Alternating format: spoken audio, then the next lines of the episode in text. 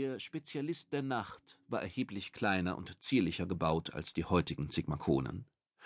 Für einen Terraner waren seine zweieinhalb Meter dennoch die Maße eines Riesen.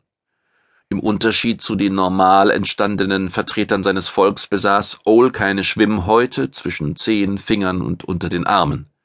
Silberfarbene Schuppen bedeckten seinen Körper, sie bewiesen, dass die Zigmakonen von Fischen oder im Wasser lebenden Echsen abstammten, Irgendwann hatten sie sich zu Landbewohnern entwickelt, denn alle Zigmakonen atmeten mit Lungen und wiesen nur im Embryonalstadium Kiemen auf, genau wie der Mensch. Außerdem waren sie lebend gebärende Säugetiere mit konstanter Körpertemperatur. Ihre Augen waren mit Nickhäuten versehen und die Mundpartie erinnerte an terranische Delfine. Mausbiber Gucki und Ichotolot hatten sich schon eingefunden. Als Perry Rodan mit Dobrak eintrat, wandte Owl seinen Kopf, der deutlich voluminöser war als der anderer Zigmakonen. Seine großen, erikaroten Augen leuchteten erfreut auf. Dann bemerkte er den Kelosker und erstarrte. Perry sagte, Das ist Owl, ein Spezialist der Nacht, und neben mir steht Dobrak, der keloskische Rechner. Dobrak richtete sich auf die Hinterbeine auf, die nicht mehr waren als plumpe Laufstummel, und bewegte unbeholfen die tentakelähnlichen Arme mit den Greiflappen. Ich habe von Seneca über Sie gehört, Owl. Ich freue mich, einen Spezialisten der Nacht persönlich kennenzulernen. Aber wir Makonen sind schuld daran, dass Ihr Volk in die Abhängigkeit des Konzils geriet, Dobrak, erwiderte Owl.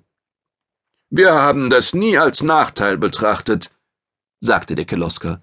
Erst die Zusammenarbeit mit dem Konzil ermöglichte uns die Konstruktion und den Bau hochkomplizierter Rechenanlagen.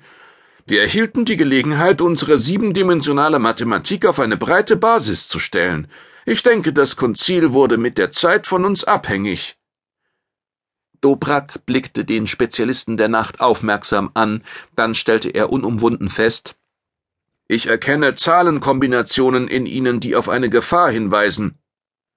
Wie meinen Sie das? Ohl reagierte verwirrt. Dobrak ist aufgrund seiner siebendimensionalen Mathematik und seines besonderen Gehirns imstande, Gegenstände und Lebewesen aller Art sowie n-dimensionale Phänomene als Zahlenkombinationen zu erkennen und sie zu berechnen und zu analysieren, erklärte Perry Rodan. Er wandte sich an den Kelosker. Welche Art von Gefahr, Dobrak? Der Rechner ließ keine Regung erkennen, als er antwortete Es gibt in Ols Körper molekulare Strukturen, deren Zahlenkombinationen mir verraten, dass er hyperphysikalisch manipulierbar ist. Perry Rodan starrte den Kelosker an. Dann wandte er sich fragend an Ol. Der Spezialist der Nacht gab ein nervöses Klicken von sich. Das stimmt zumindest theoretisch, gestand er ein. Ich gehe jedoch davon aus, dass ich zurzeit nicht manipuliert werden kann. Die Dakar-Zone, aus der die Wandung des Auswuchses besteht, schirmt mich gegen entsprechende Impulse ab. Das war noch kein Grund, aufzuatmen. Darüber müssen wir mehr wissen, drängte Rodan. Owl berichtete. Er baute seine Erklärungen auf der bekannten Tatsache auf, dass alle Spezialisten der Nacht die Produkte genetischer Manipulation, also gezielter Züchtung waren. Das wichtigste Ergebnis dieser Züchtung, das vergrößerte Gehirn, machte sie zu Wesensspürern für fünf- und sechsdimensionale Energien. Damit waren sie nicht nur befähigt, das Wesen der Black Holes zu verstehen, sondern konnten zudem passierbare Dimensionstunnel und Dakar-Zonen aufspüren. Die Genetiker der Zigmakonen hatten zu einem späteren Zeitpunkt zusätzlich manipulierbare Zellgruppen in die Spezialisten der Nacht eingeschleust. Als Folge dessen konnte die Zellkernstrahlung des Gehirns auf Sextadim-Basis angeregt und über Lichtjahre hinweg eingepeilt werden, der ursprüngliche Sinn dieser Manipulation, die Spezialisten der Nacht auch während Fernexpeditionen jederzeit orten zu können, war von den Diktatoren auf Grujoko später missbraucht worden, um sich die Spezialisten der Nacht gefügig zu machen. Es wäre sogar möglich gewesen, sie durch überstarke Reizimpulse zu töten. Owl bezweifelte jedoch, dass die derzeit herrschenden Nullbewahrer noch über die Mittel verfügten, eine solche Hinrichtung durchzuführen. Zu viel Zeit war vergangen. Doch die Gefahr einer Ortung bestand, sobald die Sol in den eigentlichen Dakar-Dim-Ballon zurückkehren würde. Als Owl seinen Bericht beendet hatte, stellte Ichotolot fest, nach meiner Planhirnauswertung sind zurzeit weder Owl noch wir gefährdet, Rodanos. Aber es gibt jemanden, der stark gefährdet ist.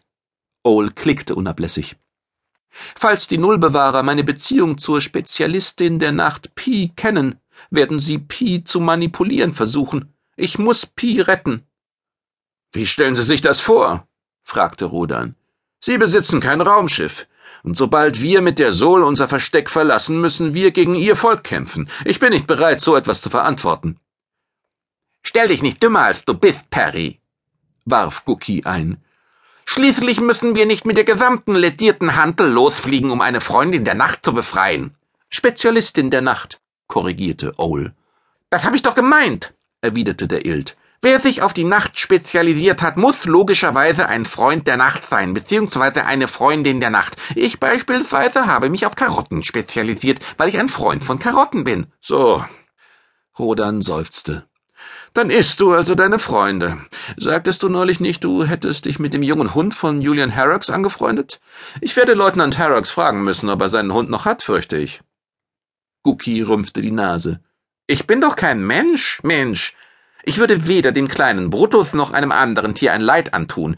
Was ich erklären wollte, ist doch nur. Ich weiß, was du erklären wolltest, Guki sagte Perry Rodan belustigt. Du wolltest nachträglich eine Begründung für deine Wortspielerei konstruieren und hast dabei einen Bumerang losgelassen. Schmerzvoll verzog er das Gesicht, als der Haluter sein brüllendes Gelächter anstimmte. Owl sprang mit einem Satz hinter den nächsten Sessel, während Dobrak als einziger überhaupt keine Reaktion zeigte. Als der Haluter verstummt war, kroch Owl aus seinem Versteck hervor und sagte ich bitte um Verzeihung, aber das Gebrüll ließ mich glauben, in meinem Wohnraum würde ein Raumschiff gestartet. Tolots Zahlenkombinationen lassen darauf schließen, dass dieses Wesen einen skurrilen Humor besitzt, wodurch es sogar auf unbekannte Begriffe reagiert, sagte Dobrak.